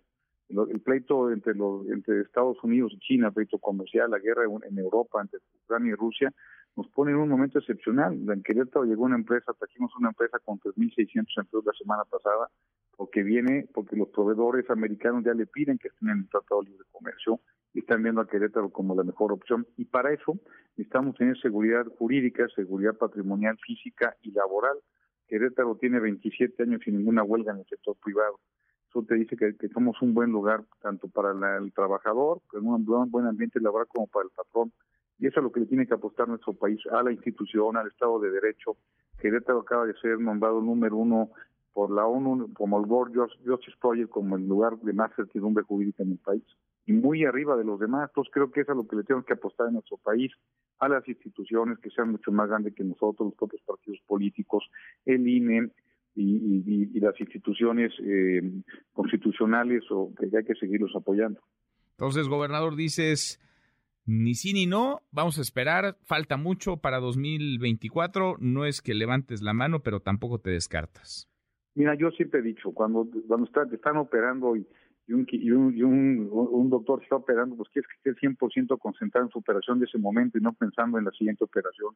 Y a mí siempre me ha dado resultado, pues dar resultados y a partir de ahí, si ven que la estoy haciendo bien, pues llamarme y ya tomaremos decisiones para el próximo año pues vamos platicando en el, en el camino, insisto, parece que falta mucho para 2024, pero estamos ya en esta dinámica y, y, llegará pronto, seguramente. Sí, bueno, los tiempos en la política se van rapidísimo. Yo ya llevo un año aquí, siento que llevo 15 aquí como gobernador, pues ya apenas llevamos uno y se me puede de abrir y cerrar los ojos. Pues los días son muy largos y los años son muy cortos, Manuel. Sin duda, sin duda. Gobernador, seguimos platicando en el camino. Gracias, como siempre. De regreso, siempre agradecido. Muchas gracias. Gracias, muy buenas tardes. El gobernador de Querétaro, Mauricio Curi. Y ahí está el destape. Trae buenos números, trae buena aprobación, se lleva bien con el presidente de la República. Ayer lo destapa Marco Cortés, el presidente nacional del PAN. Rocío Méndez, más de la mañanera, pulso de la salud. Rocío, buenas tardes otra vez. ¿Qué tal, Manuel? Muy buenas tardes. Pues el día de hoy se destaca que ya suman siete semanas consecutivas de reducción de contagios de coronavirus.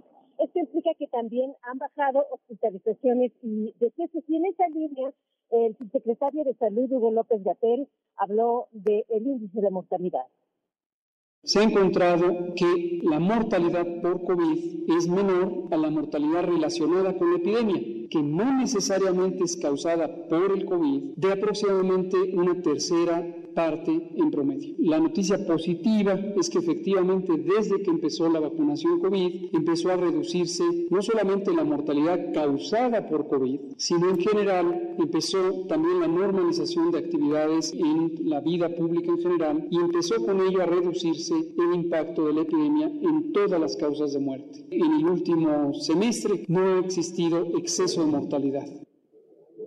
Así, Manuel, sigue activa la vacunación, evidentemente ahora muy concentrada en menores de 12 años, pero también aplicando refuerzos. Y en ese tenor, el subsecretario López Gatel habló de la vacuna Patria.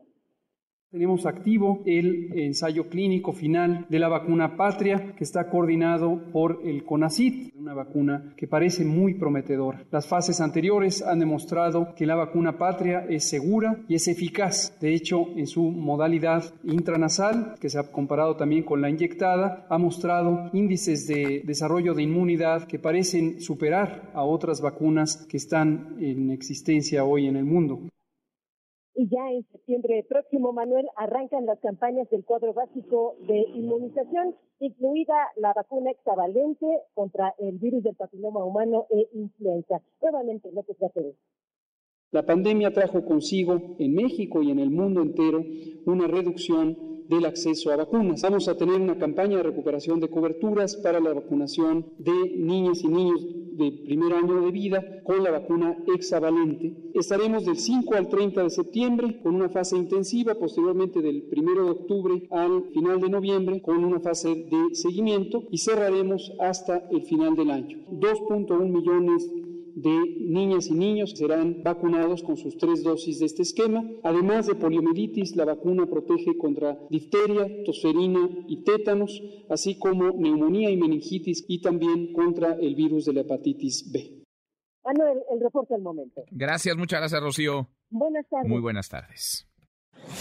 Segunda emisión.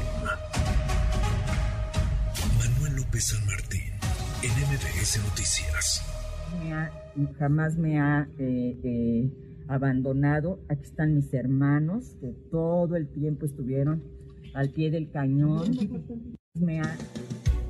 Rosario Robles, quien estuvo más de tres años en la cárcel injustamente porque no hubo elementos para que permaneciera tras las rejas en el penal femenil de Santa Marta Catitla, salió hace una semana y media del reclusorio femenil de Santa Marta Catitla y le agradezco mucho estos minutos. Rosario, ¿cómo te va? Muy buenas tardes. Muy buenas tardes, Manuel querido. Te, la agradecida soy yo por eh, pues darme este espacio y por todos los que me diste a lo largo de esos tres años en los que estuve justamente en Santa Marta Catitla.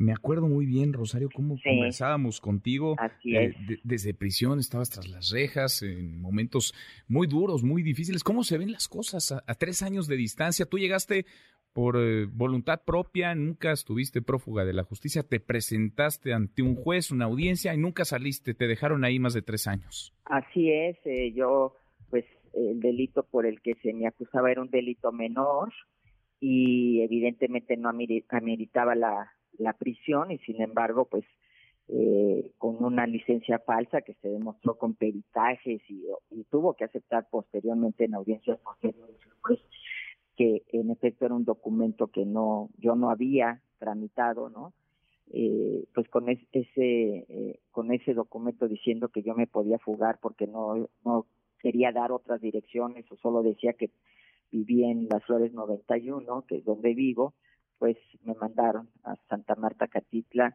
eh, más de, bueno, un poquito más de tres años, los cumplí el 13 de agosto.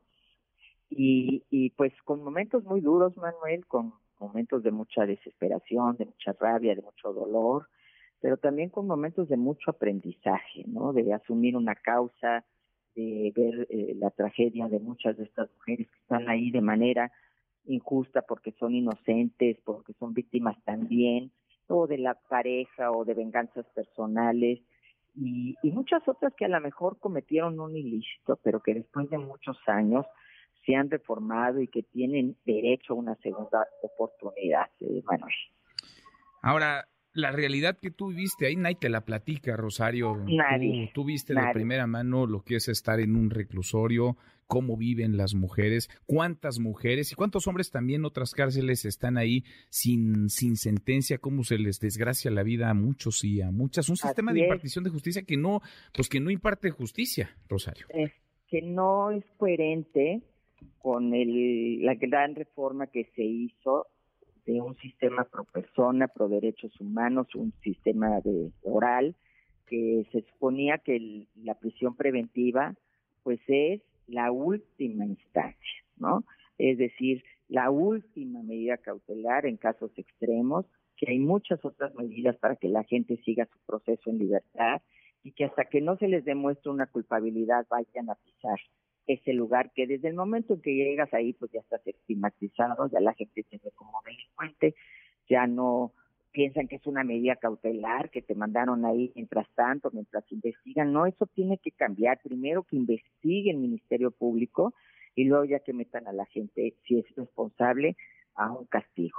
Pero eh, desafortunadamente, y ahorita que se está discutiendo lo, lo de la prisión preventiva oficiosa, yo pienso que no solamente es la prisión preventiva oficiosa la que se tiene que revisar, sino también la justificada porque por cualquier razón justifican el que te vas a evadir el proceso, te vas a jugar y te mandan de todos modos a la cárcel.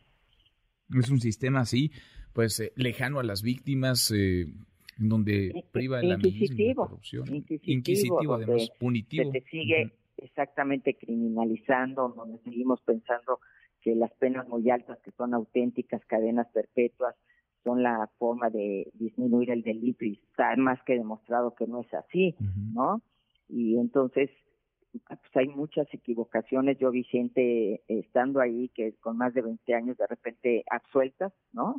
Después de 20 años de estar ahí, o eh, el, después de 8 años, de 10 años, eh, reponiéndoles los procedimientos, o sea, no puede ser, o sea, no, eh, eh, eso hay que revisarlo y yo siento que sirvió muchísimo la visita del ministro Arturo Saldívar para que él eh, pues se diera cuenta de esta realidad y como que dijo, ay caray, esto y nos lo dijo, es muy diferente estar en el escritorio a, a ver y a venir a escuchar la otra parte. no es que fuera a escuchar a unas delincuentes, fue escuchar a muchísimas mujeres, muchas víctimas de sus circunstancias, que, que le hablaron desde el corazón, que le hablaron muchas como madres que son, ¿no? O que somos. Y, y pues eso, eso creo que sensibilizó mucho y ha sensibilizado al Poder Judicial eh, para que se revisen todas estas situaciones.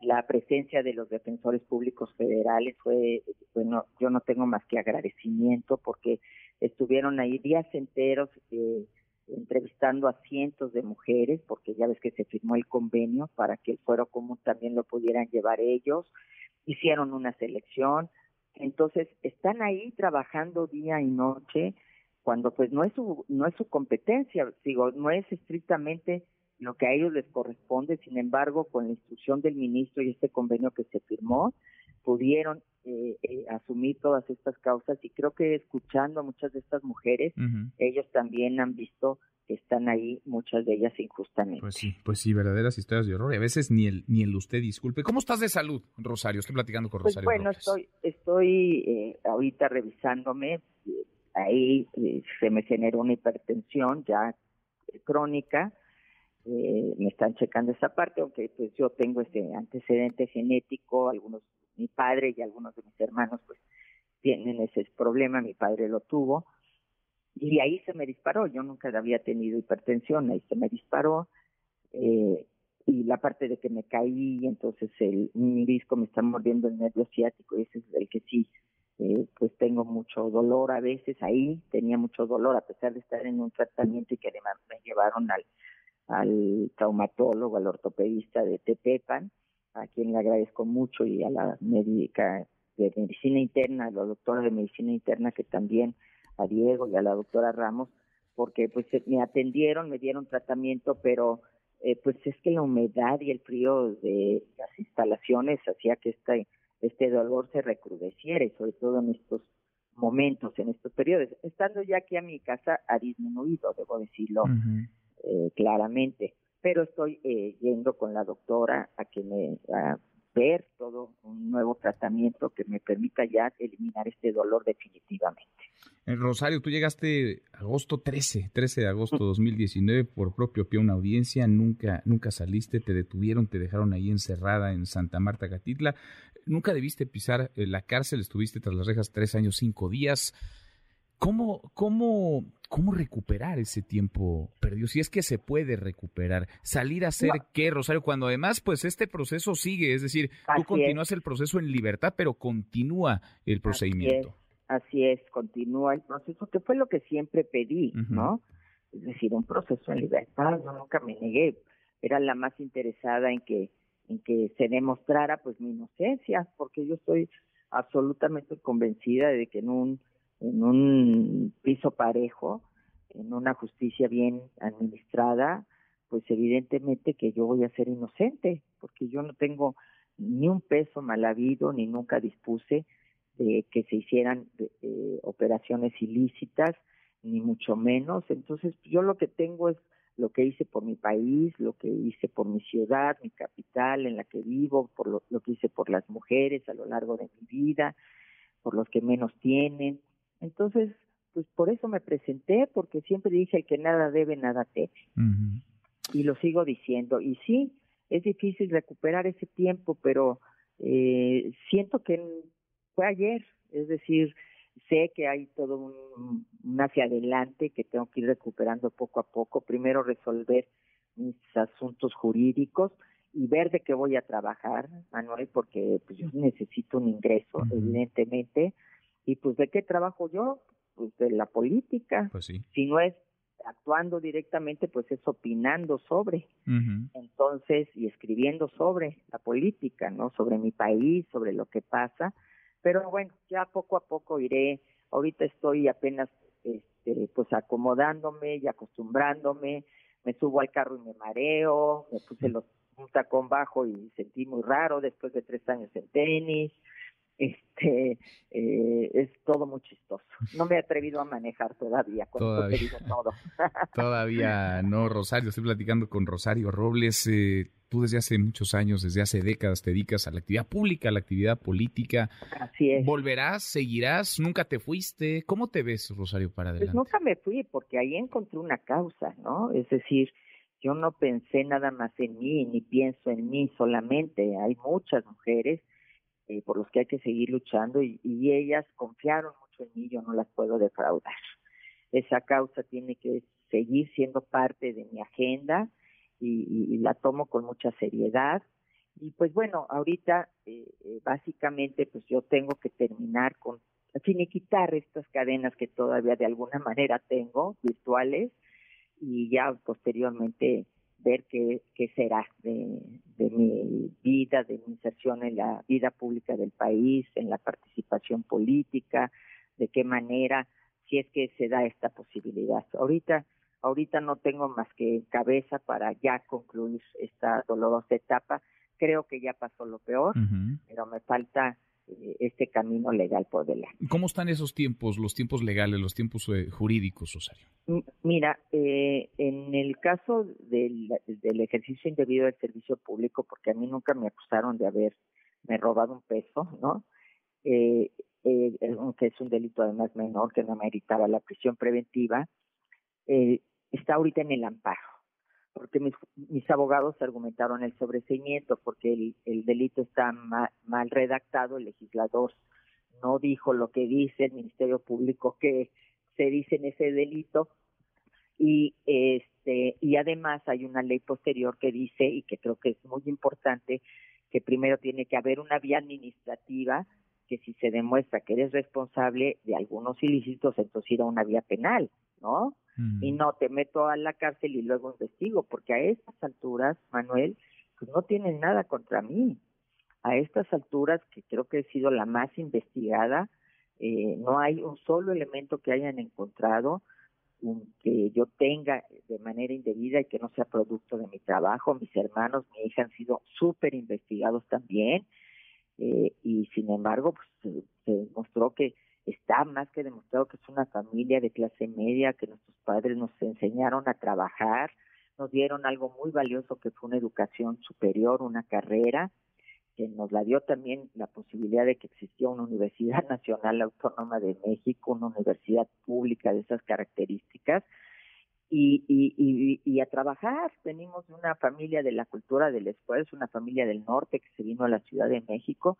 Entonces, pues a mis hermanos no les encontraron ni recursos, ni dinero, ni propiedades, ni nada, ni a mí. Entonces, pues mira, yo estoy muy tranquila, muy tranquila, eh, porque sé que tengo la razón y que pronto eh, pues esto va a ser ya plenamente demostrado. Yo creo que está más que demostrado a estas alturas, pero eh, ya jurídicamente demostrado.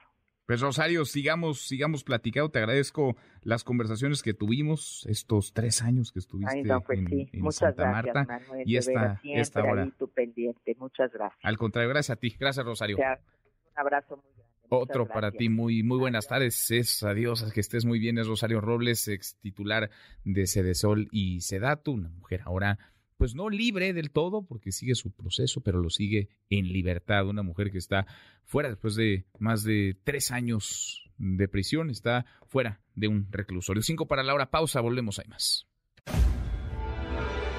Continúa con la información con Manuel López San Martín en MBS Noticias. Ya estamos de regreso. MBS Noticias con Manuel López San Martín. Continuamos.